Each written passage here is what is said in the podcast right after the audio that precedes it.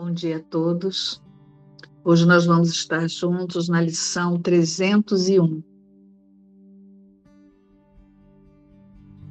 E o próprio Deus enxugará todas as lágrimas. Pai, a menos que eu julgue, não posso chorar. Não posso sofrer qualquer dor ou sentir-me abandonado ou desnecessário no mundo. Essa é a minha casa, porque não a julgo. Portanto, ela é apenas o que é a tua vontade. Que hoje eu a contemple sem condenação, com os olhos felizes que o perdão libertou de toda distorção.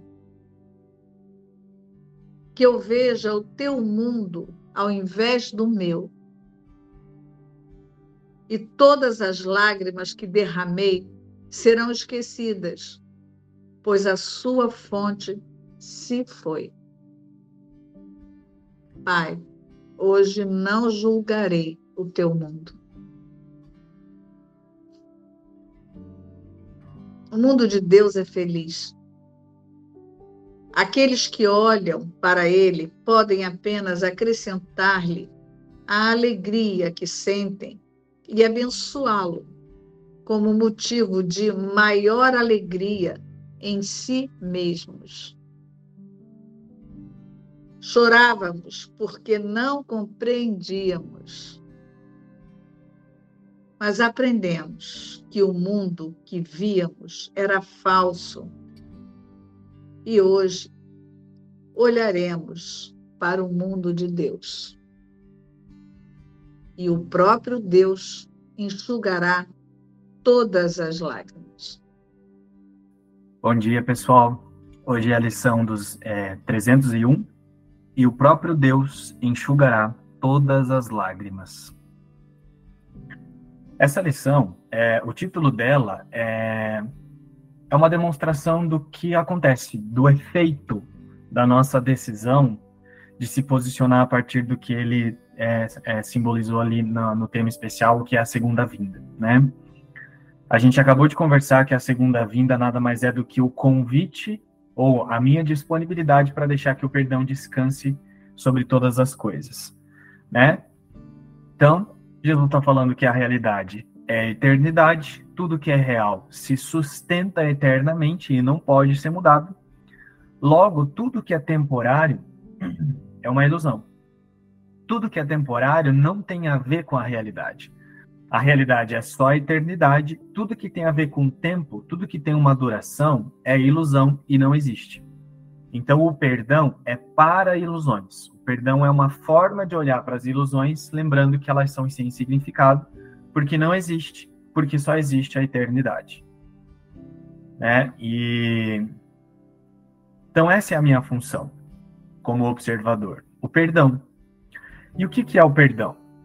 Não tornar as ilusões reais, porque se as ilusões não existem e só existe a realidade, e a realidade é só o que é eterno, então, o perdão é não tornar o que não é eterno real. O perdão é não tornar as ilusões reais. O que, que é isso aqui que a gente está vendo? O que, que é essa reunião? O que, que são as palavras? O que, que são os símbolos? O que, que são os pensamentos e as sensações? Tudo o que é temporário. Então, o perdão é oferecido para tudo isso. Então, o perdão é não tornar as ilusões reais que é a mesma coisa que julgar. Quando Jesus fala sobre julgamento, ele não está falando que, ah, eu estou olhando para a Júlia e falo, nossa, a Júlia é feia, a Júlia é bonita. Isso não é julgamento. É, julgamento não é olhar para alguém fora de mim e julgar. Julgamento é eu tornar real o que a minha consciência está assistindo. Não importa como isso é feito. Julgamento é é só um senso de acreditar no que eu estou vendo. Isso é julgamento. Julgamento não é o pensamento que eu emito. Julgamento é o que está por trás do pensamento que eu emito. que a consciência emite, que a consciência aprendeu a emitir. É assim, ó. Julgamento não é o pensamento que você está emitindo. Julgamento é o que está por trás do pensamento que você está emitindo. Que é, você está acreditando nele ou não? Se você estiver acreditando no pensamento, esse, nesse momento você está no julgamento. Por quê? Porque você está tornando uma coisa que não existe, né, uma coisa que não está ali, você está tornando uma coisa que não existe real através da tua crença. Então, a tua crença é o julgamento. É você olhar para ele e dizer que ele está lá, que aquilo está acontecendo. Isso é o julgamento. Julgamento não são pensamentos que você emite sobre coisas externas, ou pessoas, coisas, ou até mesmo esse corpo. Né? Sei lá, você olha para esse corpo, você não gosta desse corpo, você ataca alguma coisa nesse corpo. Não gosto do meu rosto, não gosto do nariz, não go é, me, me incomodo com a minha barriga, me sinto gordo. Julgamento não é isso, não sou eu julgando esse corpo. Julgamento não é isso. Julgamento é o que está por trás desses pensamentos, que é eu estou acreditando que esses pensamentos são reais? Se eu estiver acreditando que esses pensamentos são reais, nesse momento eu estou julgando. E é por isso que os próprios pensamentos se tornam um ataque.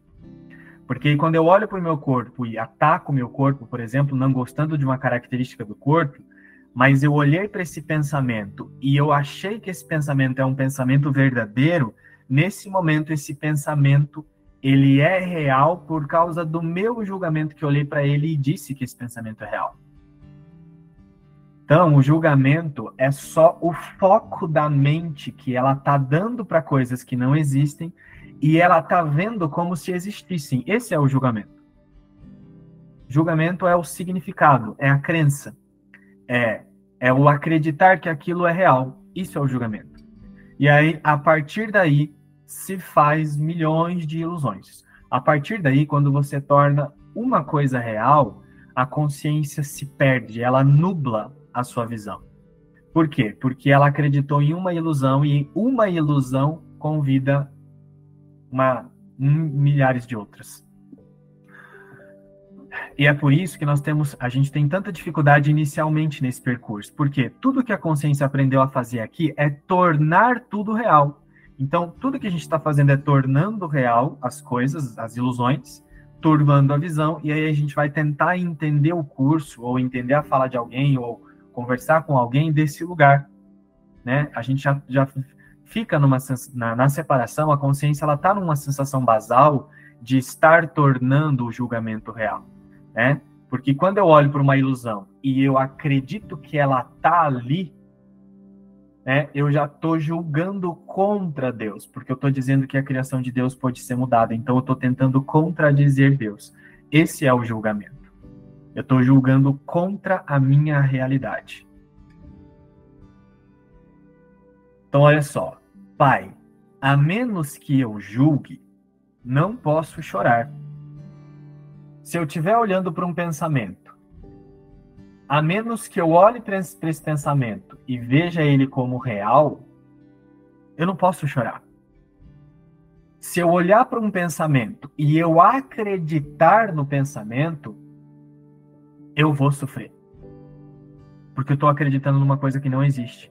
Então, todo desconforto, todo sofrimento, toda angústia, todo ataque, toda sensação de tensão, de agonia, de depressão, seja lá o que for, de, de, de, de aprisionamento, tudo isso está vindo porque a gente olha para os nossos pensamentos e a gente acredita que eles são reais. Né? Como observador, a gente observa coisas que não existem então elas não existem. Mas a gente observa coisas que não existem e faz com que elas existam na nossa percepção. E aí isso distorce a visão da mente. A mente para, ela para de ver o fluxo que ela é com Deus e ela se desloca desse fluxo e começa a sofrer, porque ela começa a produzir o medo. E aí o medo pode se manifestar de muitas formas e usar o corpo para isso. Né? O medo ele pode se manifestar, se manifestar de N formas. E aí, né, na, na, ataca o corpo, cria doença, enfim, todas as coisas. Então, toda dor, todo sofrimento, que aqui Jesus está simbolizando como choro, né? Está acontecendo porque eu estou olhando para uma ilusão e eu estou dizendo que ela está ali. É, eu olho para a culpa e eu digo que eu sou a culpa. Esse é o julgamento. Então é isso que Jesus está convidando a parar de fazer, através da mentalidade da segunda vinda, que é a mesma coisa que o perdão, milagre, salvação, são símbolos para a mesma coisa. Através do convite, né, da minha disponibilidade de simplesmente aceitar que só há uma realidade e que essa realidade é perfeita, é imutável, descansando nisso, eu olho agora para os pensamentos, para as sensações, interpretações e imagens e eu simplesmente não torno isso real. Como? Ficando quieto. Né? Não significa que o pensamento não vai vir, vai vir, mas eu olho para ele e assisto. O julgamento é eu olhar para o pensamento e dizer que eu estou tendo esse pensamento. E aí eu me torno um eu e ataco a impecabilidade do Filho de Deus.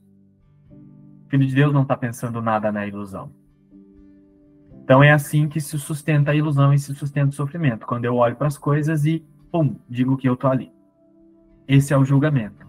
Então, isso é tornar a ilusão real. Julgar é tornar algo que não existe real.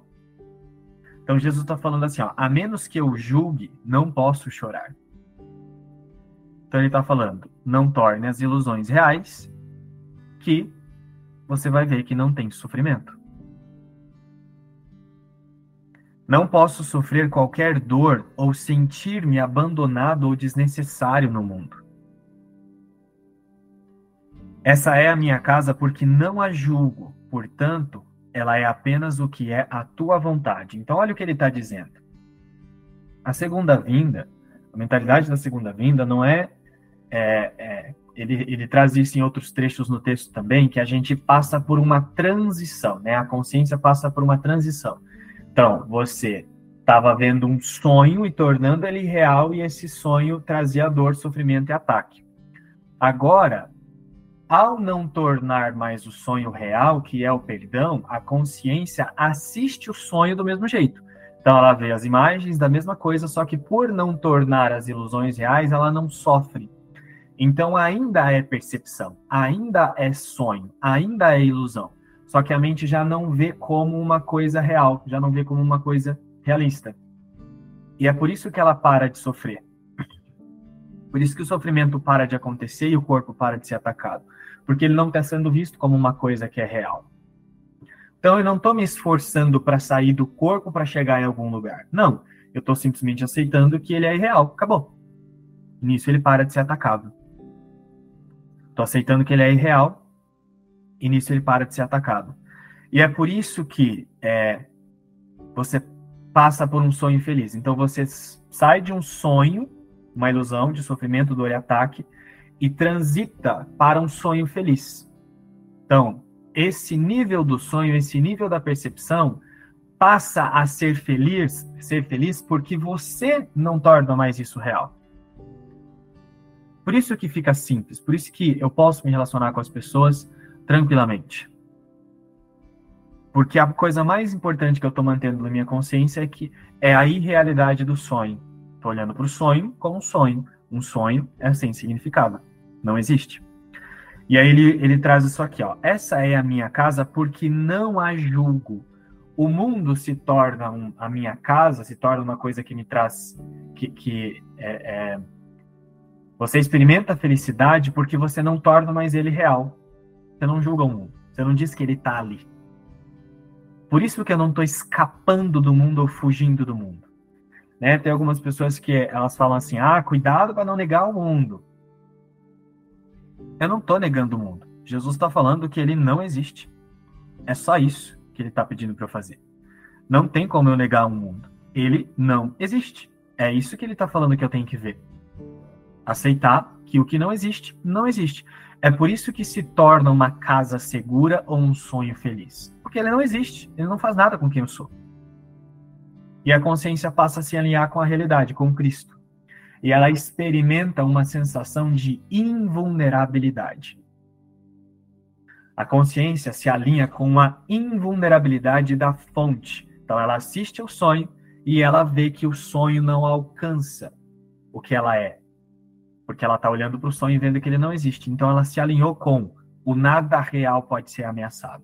Então, ela experimenta uma sensação de invulnerabilidade. Sobre qualquer pensamento, sobre qualquer sensação, sobre qualquer coisa que parece vir de fora, ela sabe que isso não alcança. Essa é a consciência alinhada com a mentalidade da segunda vinda. Então, essa é a minha casa porque não a julgo. O mundo se torna minha casa porque eu vejo que ele não existe. Então, ele não, não gera nada no que eu sou. Então, ele se torna seguro. Portanto, ela é apenas o que é a tua vontade. Que hoje eu a contemple sem condenação, com, olhos, com os olhos felizes que o perdão liberou, libertou das, de toda distorção. Então, que eu olhe para o mundo sem dizer que ele está ali. Que eu olhe para o mundo não vendo o mundo. Que eu entre nessa reunião lembrando que ela não existe, que ela é sem significado. Que eu fale isso que eu estou falando, aceitando que até mesmo isso que eu estou falando é sem significado. Nesse momento, eu estou alinhado com a invulnerabilidade. Porque a minha meta não é a condenação. A minha meta é a realidade, é a verdade. E a verdade gera paz, gera segurança, gera tranquilidade. Que eu veja o teu mundo ao invés do meu. Então, como é que eu vou ver o mundo de Deus ao invés do meu? Quando eu olho para isso, né? Ó, quando eu olho para o que parece ser fora, que é as imagens, inclusive esse corpo que também é fora, e quando eu olho para o dentro, que são os pensamentos, as sensações e as interpretações, que são coisas que são tão parece que estão mais dentro. Quando eu olho para tudo isso e vejo tudo isso como sem significado, quando o meu mundo, o meu sistema de pensamento pessoal ou individual quando eu assisto e não torno mais isso real. Eu não fico mais dizendo que eu sou um eu que tenho pensamentos. Nessa posição, nesse posicionamento, eu me alinho com o mundo de Deus. Naturalmente. Porque eu estou olhando para o que não é e aceitando o que não existe, que é sem significado porque não existe. E aí nisso, eu automaticamente me, me alinho com o mundo de Deus, com o que ele está simbolizando com o mundo de Deus. Que eu veja o teu mundo ao invés do meu. E todas as lágrimas que derramei serão esquecidas, pois a sua fonte se foi. Pai, hoje não julgarei o teu mundo. Então, hoje eu não julgarei contra Deus. Eu não vou, eu não vou ficar mentindo dizendo que eu fui capaz de pecar contra Deus. Eu não vou ficar me enganando dizendo que eu fui capaz de mudar o que é a realidade de Deus. Como que eu não vou fazer isso? olhando para isso aqui e não tornando isso aqui real. E de novo, não só isso, mas os meus próprios pensamentos e as minhas próprias interpretações. Toda vez que eu olho para minha consciência, eu fico, eu, eu me percebo num estado de, conf, de confusão, eu não sou essa confusão. Ah, fiz uma interpretação, me localizei num lugar equivocado ok, eu olhei para essa interpretação, estou vendo o estado equivocado, mas também não sou isso. E solto, fico disponível para relaxar. Paro de julgar. Paro de acrescentar ilusões em outras ilusões. Eu quebro o looping da separação. Hoje não julgarei contra Deus. Então, qualquer coisa que passe na minha consciência, um pensamento ou uma sensação, que eu tenha capacidade de perceber, eu vou perceber como algo irreal, e essa é a percepção verdadeira. E aí, o próprio Deus enxugará todas as lágrimas. Por quê? Porque a consciência se alinha com esse fluxo da imutabilidade, com o que é imutável. Então, a consciência passa a ver essa imutabilidade. E, é, e esse fluxo dissolve todas as outras coisas que precisam ser resolvidas, todas as outras coisas que precisam ser vistas como falsas, num, num eterno descansar. Né? Tem uma parte lá na introdução da parte 2 é, desse livro de exercícios que ele diz assim: ó, basta nos aquietarmos e deixarmos que todas as coisas sejam curadas. O que é se aquietar? Você assiste assim, ó. Não fica tornando o mundo real, vendo ele como se fosse algo que existe. Você fala, tá bom, não é real. Pronto, assiste tudo e continua quieto. Então, no aquietamento, você vê que todas as coisas são curadas. Você assiste sensações passando por você, não sendo você. A sensação passa por você, mas não é você. O corpo se movimenta, mas não é você. Sensações são projetadas no corpo, pensamentos passam pela consciência, mas passam por você, não é você todas as coisas são curadas. Tudo começa a ser visto como falso, como falso, num fluxo. Por isso que há um descansar. Basta sentir Deus e toda tentação desaparecerá. O mundo de Deus é feliz. Aqueles que olham para ele podem apenas acrescentar-lhe alegria, acrescentar-lhe a alegria que sentem e abençoá-lo como motivo de maior alegria em si mesmos. Quando você se alinha com a realidade, você não vai se tornar um personagem amoroso e alegre no mundo. Você não vai ficar dando alegria para os outros. Não tem outros. O que você dá ao mundo é realidade. Então, não é porque eu estou me alinhando com o espírito que agora eu vou pá, ficar sorrindo para todo mundo assim entregando amor para todo mundo. Não é no mundo. Se eu tô, se eu tô me alinhando com a alegria do espírito, eu só estou me alinhando com a alegria do espírito porque eu estou olhando para o mundo e não vendo o mundo. Só pode se experienciar a, a alegria nesse lugar. Quando eu separo uma coisa da outra, a realidade é o mundo não é. Se o mundo não existe, então ele não está aqui nem para oferecer alegria. O que eu posso oferecer para o mundo é realidade, que é através da minha demonstração, da minha meta, de aceitar que só uma das coisas existe. Então, o que eu ensino e aprendo e o que eu dou para o mundo é realidade, é a certeza de que ele não existe o tempo todo. E é por isso que eu me alinho com a alegria. E aí Jesus está dizendo aqui, ó, Aqueles que olham para ele podem apenas acrescentar-lhe a alegria que sentem e abençoá-lo como motivo de maior alegria em si mesmos. Não é alegria para o mundo, em si mesmos. Você é a alegria, o mundo é outra coisa. Você está vendo o mundo como algo inexistente. E é por isso que você está sentindo alegria. A alegria não se mistura com o mundo, com a forma. Você está sentindo alegria, você está sentindo contentamento, né? Você está sentindo tranquilidade e paz porque você está olhando para o mundo e vendo ele como sem significado porque não existe. Isso é alegria.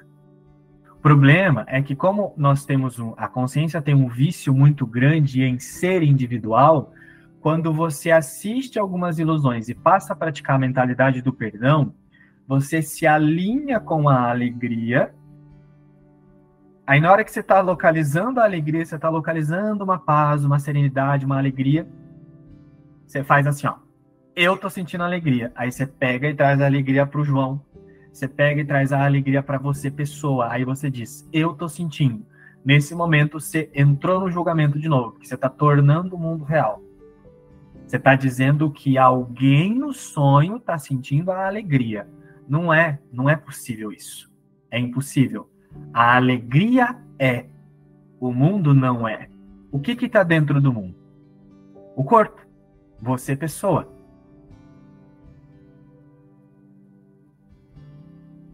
Então, a alegria, como é que a alegria é vista, é localizada? Quando eu olho para as ilusões e aceito que elas são sem significado porque não existem. O mundo é sem significado porque não existe. Não é eterno, não foi criado por Deus. Ao praticar isso, o próprio Deus enxugará todas as lágrimas, então você descansa na cura e sente a alegria por não tornar mais o mundo real. E a alegria só aumenta. Chorávamos porque não compreendíamos, mas aprendemos que o mundo que víamos era falso e hoje olharemos para o mundo de Deus. Então você olha para o mundo, aceita que ele é falso, que ele é sem significado, isso é alegria. essa lição, né, e o próprio Deus enxugará todas as lágrimas, é justamente a continuação, né, do, de onde nós estamos, né? Nós estamos no mundo real, no mundo onde não não não é necessário perdão, porque eu já estou ciente e consciente da verdade de que eu sou, que só existe uma uma criação que é Cristo. Eu estou consciente e ciente da imutabilidade do meu ser. Eu estou consciente e ciente da invulnerabilidade e da eternidade da promessa de salvação. Eu sou a própria expiação. Então, neste mundo real, o perdão não se faz mais necessário e se por uma diminuta ideia eu venho a chorar, como aconteceu quando eu li o, o enunciado da lição, o próprio Deus enxugará todas as suas lágrimas.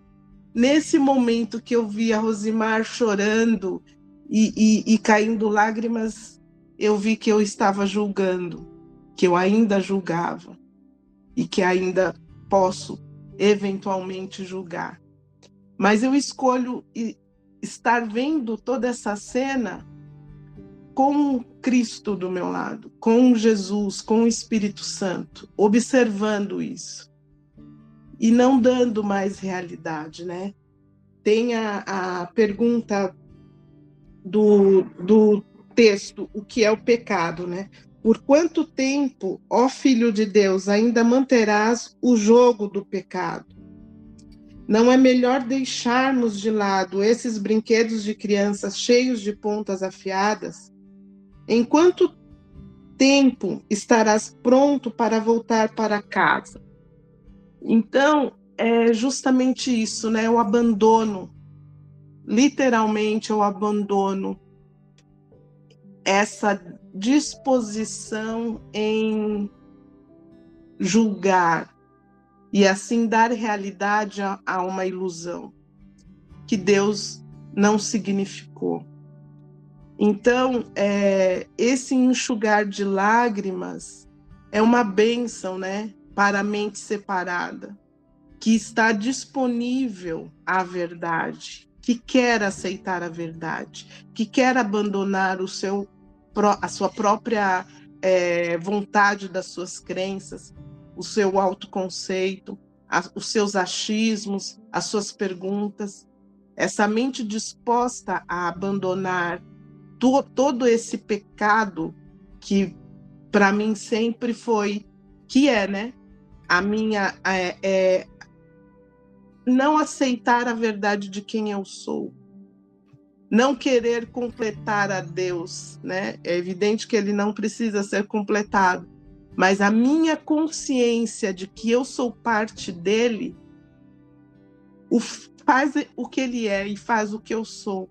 Então eu abandonar todos esses questionamentos, essas sensações que, que geram o julgamento, é, é de novo, né? A mente que julga, ela não perdoa, né?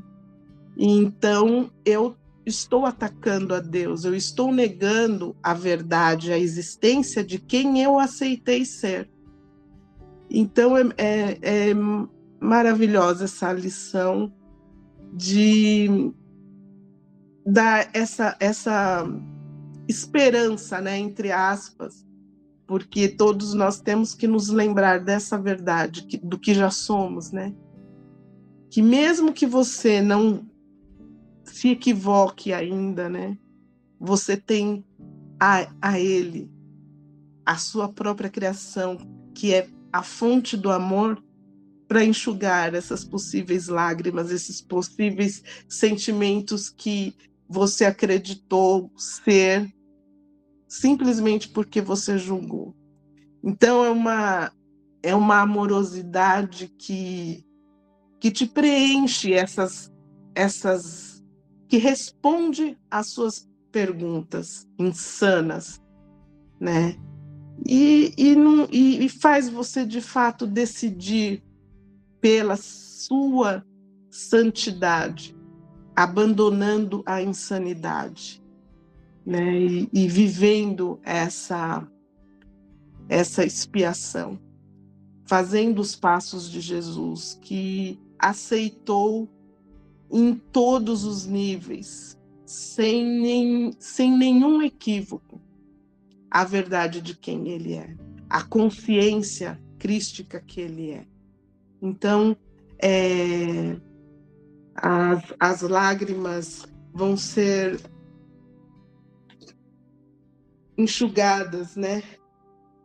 Por Deus, é essa certeza de você aceitar a verdade de quem você é, acima de tudo. Não ter dúvida de que é verdade, de que isso é verdade, que você é como Deus te criou. E, e através dos olhos do perdão, isso se faz realidade, através dessa consciência, né, a mente certa, ela vai confirmar a sua existência no amor, que é o que nós somos. Então, essa lição para mim foi.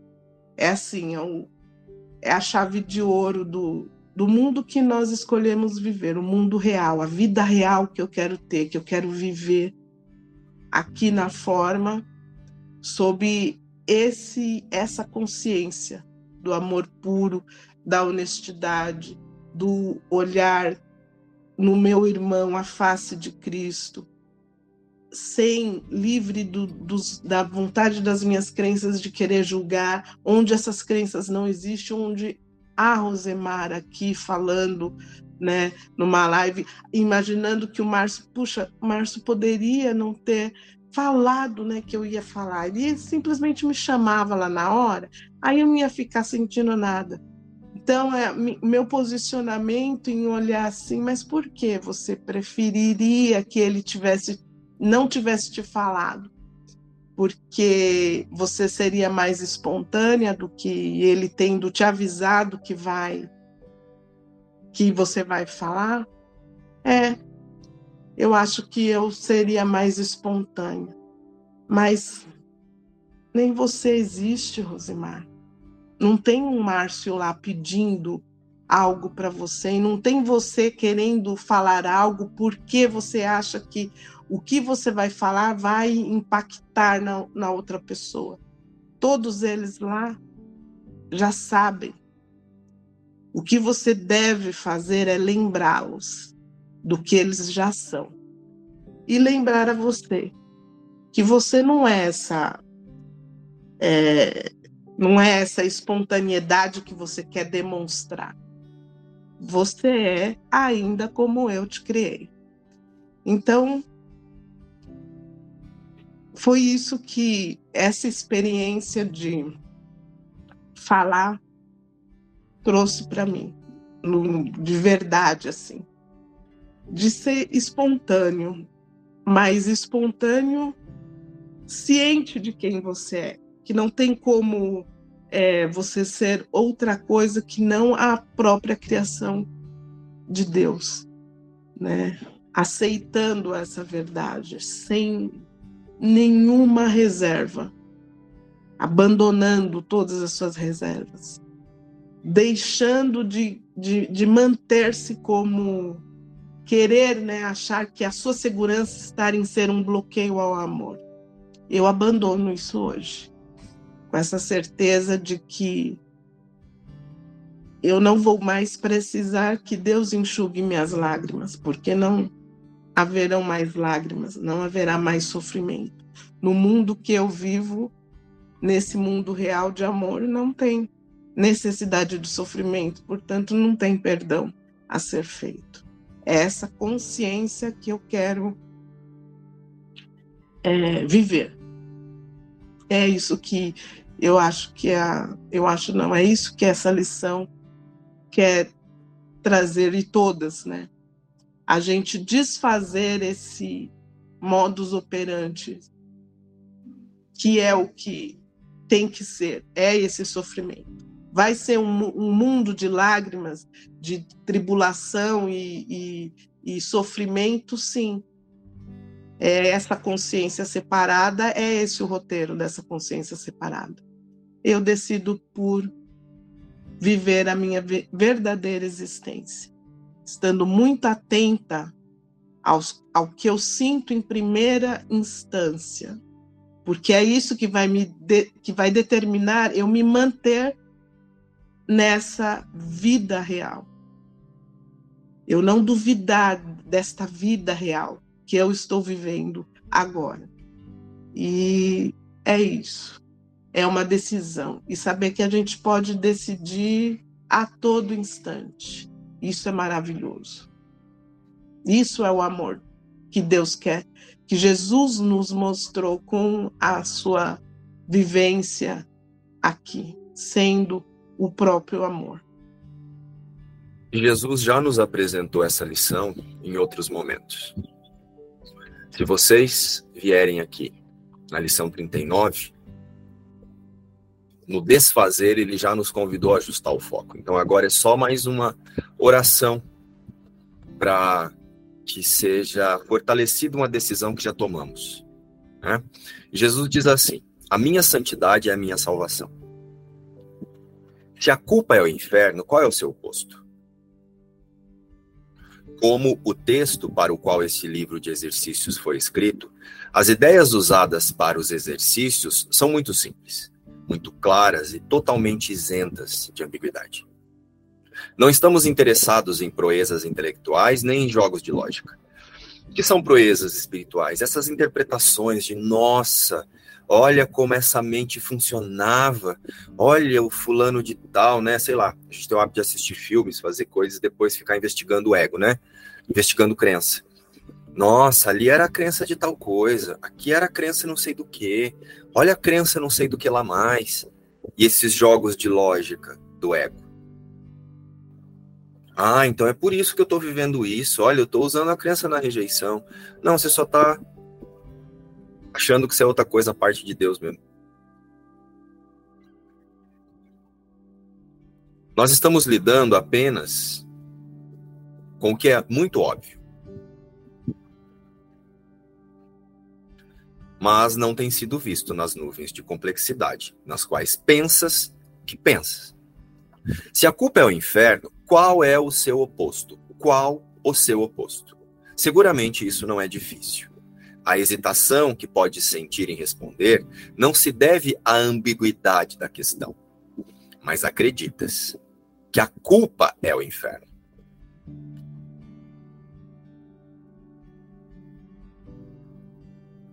Se acreditasses, verias imediatamente o quanto o texto é direto e simples. E de modo algum precisarias de um livro de exercícios. Ninguém precisa praticar para adquirir o que já é seu. Cristo não mudou. Cristo permanece imutável. O pensador não se transformou na diminuta ideia. Jesus diz: já dissemos que a tua santidade é a salvação do mundo. E o que acontece com a tua própria salvação? Não podes dar o que não tens. Se você imagina que tem um eu aqui fazendo alguma coisa para Deus, isso ainda é culpa. Isso ainda é o inferno. Você não aceitou que Cristo não se transformou num eu aqui fazendo qualquer coisa. Então, como é que você vai perdoar o mundo se você não consegue perdoar a imagem que vê esse mundo, que percebe esse mundo, que circula nesse mundo? Então, você não pode dar o perdão. Você não pode aceitar a salvação. Um salvador tem que ser salvo. De outra forma, como pode ele ensinar a salvação? Que foi o que Jesus nos ensinou e nós trouxemos no livro. É, na, no primeiro, primeiro estudo, né, da, do tema especial, que é a segunda vinda. Os exercícios de hoje se aplicarão a ti, reconhecendo que a tua salvação é crucial para a salvação do mundo. À medida que aplicas os exercícios ao teu mundo, à medida que aplicas os exercícios ao teu mundo, ao seu eu individual, o mundo inteiro é beneficiado. A tua santidade é a resposta a todas as questões que jamais foram perguntadas, as que estão sendo agora ou as que serão perguntadas no futuro. A tua santidade significa o fim da culpa. Então, você saber que não tem um eu aqui fazendo nada para Deus, para ir para lugar nenhum, como o João e a Rosemar falaram, disseram, é o primeiro perdão que você tem que aplicar. É o fim da culpa, o fim do inferno. A tua santidade é a salvação do mundo e a tua própria. Só que não é a santidade do Márcio. É por isso que Deus não vai enxugar as lágrimas do Márcio. Todas as lágrimas foram enxugadas porque elas nunca aconteceram. Porque Deus não permitiu que a sua criação pudesse ser mudada. Como poderias tu, a quem pertence a tua santidade, seres excluído? Deus desconhece o que não é santo. É possível que ele desconheça o seu filho? E hoje Jesus traz, e o próprio Deus enxugará todas as lágrimas. É, e aí, nas lições anteriores, ele continua nos convidando a aceitar isso, né? É, eu sou abençoado como um filho de Deus. Deus vai comigo onde quer que eu vá. Deus é a minha força e a visão é a sua dádiva. Deus é a minha fonte e eu não posso ver a parte dele. Deus é a luz na qual eu vejo. Deus é a mente com a qual eu penso. Deus é o amor no qual eu perdoo. Deus é a força na qual eu confio. Não há nada a temer. A voz de Deus fala comigo durante todo o dia. O amor de Deus é o meu sustento. E aí ele termina na lição 50, que logo depois acredito que seja uma revisão. A introdução para a revisão. Então o que acontece? Dessa lição que eu li para vocês até a, a 50, Jesus só relembrou a imutabilidade da criação de Deus. Então, já nos ensinou a como é, liberar, para como a gente se libera da culpa nesse período aí. Nessas lições, até a 50, né? Daqui eu li até a 50, Jesus já nos demonstrou que o próprio Deus já enxugou todas as lágrimas quando ele criou a sua imagem e semelhança. O filho de Deus não pode sofrer. E lágrimas vêm de sofrimento. Então significa que esse que sofre não é o filho de Deus. Então até quando nós vamos tentar enxugar gelo? Nós vamos tentar iluminar o que não existe e aceitar que a iluminação nunca foi perdida, porque Deus não permitiu que isso acontecesse. Então sinto que o João e a Rosemar eles trouxeram de forma muito clara como é que se vive essa lição, não como é que se estuda.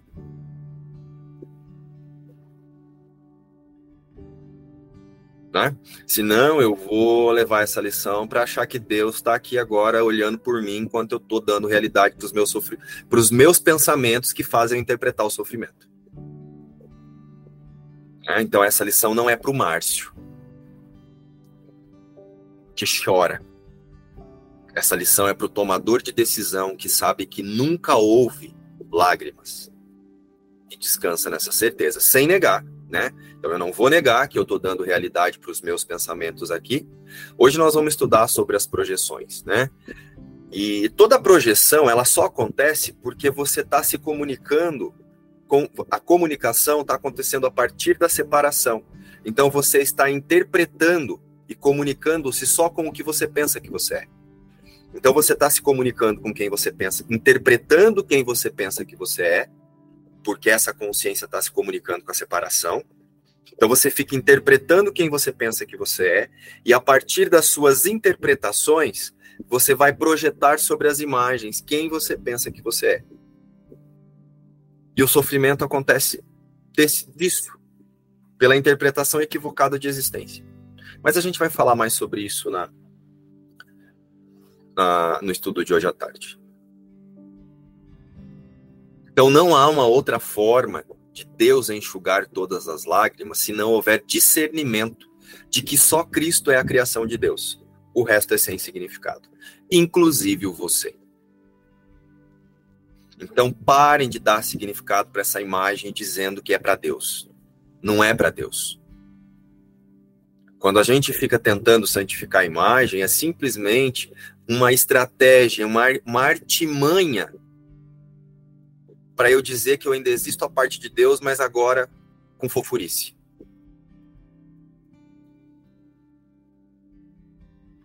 Cristo é a criação de Deus. Você é sem significado, assim como eu.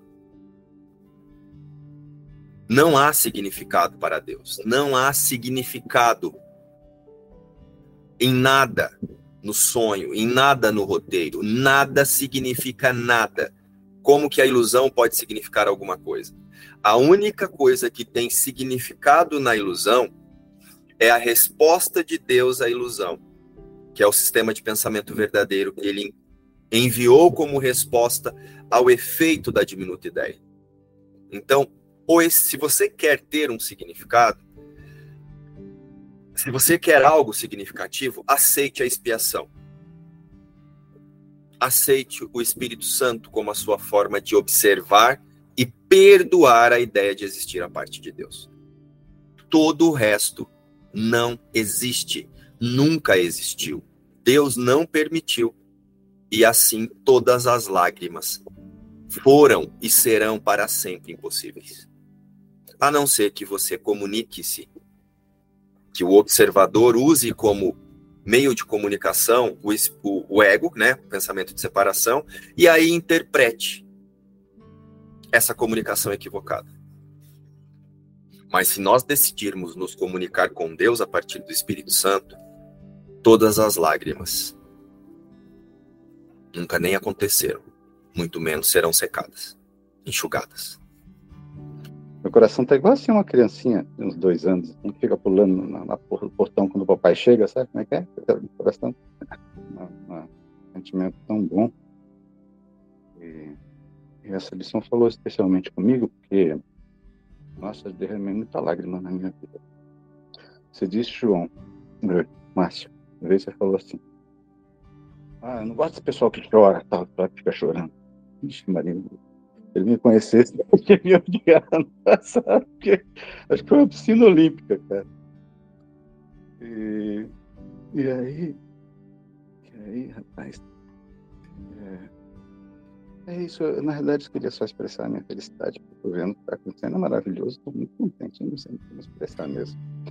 E, e, e, sobre as lágrimas, né, tem qualidade de lágrimas, né, é, as lágrimas de tristeza que eu tinha, de arrependimento, sabe, aquelas lágrimas, foram substituídas, ainda tenho lágrimas ainda, mas são outras lágrimas agora, acho que são as lágrimas parecidas com a da Rosemar, assim, parecidas, lágrimas que ainda tem lágrima ainda, né, de alegria, né, Espero que você aceite essas lágrimas, mas não me odeie, não. As é. lágrimas são de satisfação pelo auto-reconhecimento. Então, até essas lágrimas é, são só símbolos uhum. da, da aceitação, da imutabilidade da criação de Deus. Então, que sejam símbolos disso, dessa, dessa confiança né? Onde antes tinha lágrima de sofrimento, agora você tem lágrimas de, de confiança. É uma expressão de confiança, né? E quando eu trouxe na época que eu, eu não me comovia com, com lágrimas, porque assim, algumas pessoas elas começam a falar de Deus e ou elas querem falar para você sobre Deus ou contar algumas coisas delas só que elas querem, elas choram porque elas já estão sofrendo e aquilo ali ela quer que você acredite naquele sofrimento. Então, quando eu disse que eu não me comovia nessa época, Wagner era assim, porque eu não consigo acreditar que tem alguém sofrendo. Uhum. Né? Então, assim, você vai contar alguma coisa para mim, você vai demonstrar um sofrimento, mas eu consigo já sentir além desse sofrimento. Só tem a unidade, só tem Cristo. Eu não rejeito, né? Que aquela pessoa está se entendendo daquele lugar, então, o que eu quis dizer na época é que muitas vezes eu não consigo responder o que a pessoa pensa que ela precisa naquele momento. Né? O que eu vou responder para ela é: você não é isso que está chorando aqui na minha frente. Uhum. Mas eu não. Podem chorar à vontade.